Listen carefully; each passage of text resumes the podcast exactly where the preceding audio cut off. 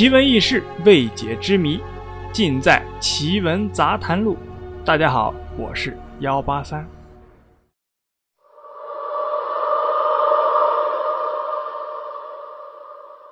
当人们在死亡边缘挣扎时，会发生濒死体验。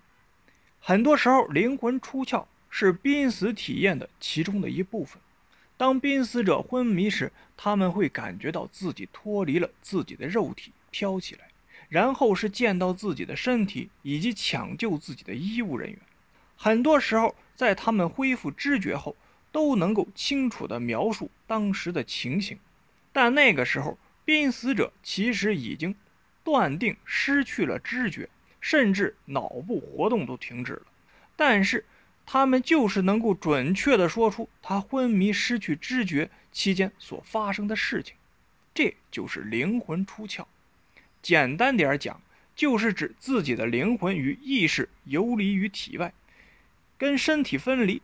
你感觉不到自己的身体，但是你的意识非常的清醒，你可以思考，可以感官，甚至你还可以控制自己的灵魂行动。在古代，灵魂的概念。就已经存在了。在中国，很早就有灵魂出体的概念，在很多的神话故事中都有灵魂出窍的原型，比如《西游记》里孙悟空。而在西方，柏拉图认为，哲学家的灵魂应该尽量摆脱肉体。哲学家要获得纯粹的知识，就必须摆脱肉体，单用灵魂来关照对象本身，并且认为。灵魂是有轮回的，同时在他的著作《理想国》中记载了濒死体验的现象。有些人练习冥想、气功、瑜伽等精神修炼时，也会发生灵魂出窍的现象。他们可以在出窍时去到远处，看到那里发生的事情。另外，人在睡梦状态下也有可能灵魂出窍。最常见的灵魂出窍的途径。就是梦魇，也就是俗称的鬼压床。当人的肉体很疲惫，而大脑却很兴奋的时候，人入睡的话，很容易出现梦魇，也就是鬼压床，即身体组织在睡眠，大脑意识是清醒的状态。当出现这种状态的时候，开始会感到恐慌、害怕等，甚至有短时间的痛苦。当你克服这个痛苦，不挣扎醒来，任由它下去，几分钟后就可能进入出窍的状态。这个时候你会感觉到，由开始的无法动弹，慢慢的可以起来，然后可以离开身体。这样的话，灵魂就出来了。很多实践者说，开始几次的时候会强烈的感觉到有一个类似袋子似的无形的东西牵扯着你跟你的身体，行动很缓慢。熟练了之后，就可以自由的控制了，甚至可以穿墙飞跃等等。而出窍也分好多种，有时候灵魂可以进入物质界，有时候就走不出自己的混沌意识界。后者就是常说的清明梦。清明梦就是在做梦时保持清醒的状态，这个现象有时候也会自然的发生。据欧美方面统计。全球约有四分之一人记得自己曾经在睡眠时有过灵魂出窍的经验。灵魂出窍的人是完全清醒的，他可以清晰的思考，和清醒时一样接收外界的讯息，自由的控制自己的任何行动，而且行动会比清醒时更为方便，因为灵魂出窍后没有肉体的束缚，很多平时做不到的事情。都可以在灵魂出窍时做到，比如说，你可以在灵魂出窍后飞起来，也可以穿过墙壁。在欧美有专家研究灵魂出窍的机构，对灵魂出窍做出科学性的研究。欧美方面称灵魂出窍是出体经验。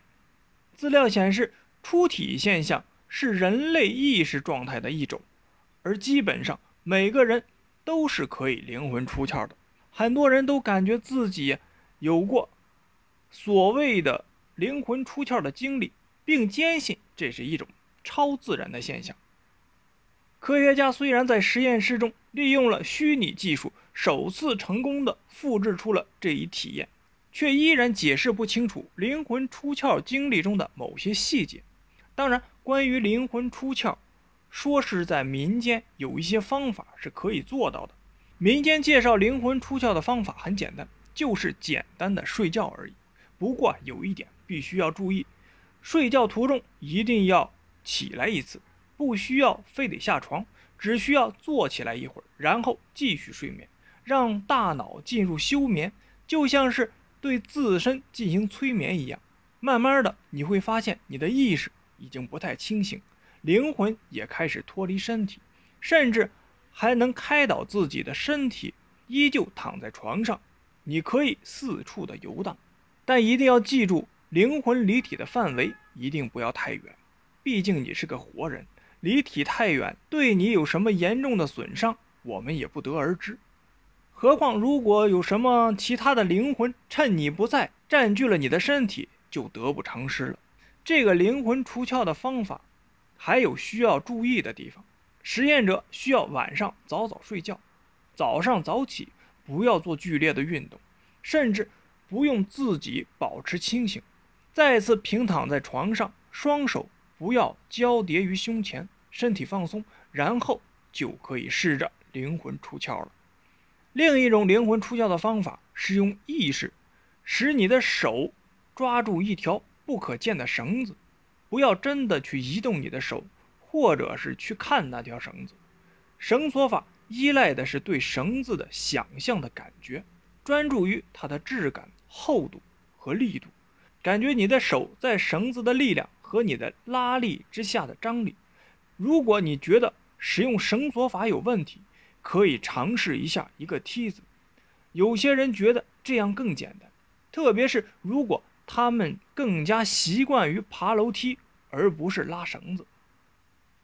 用这根绳子拉起你，开始往上爬，感觉你的肌肉在收缩。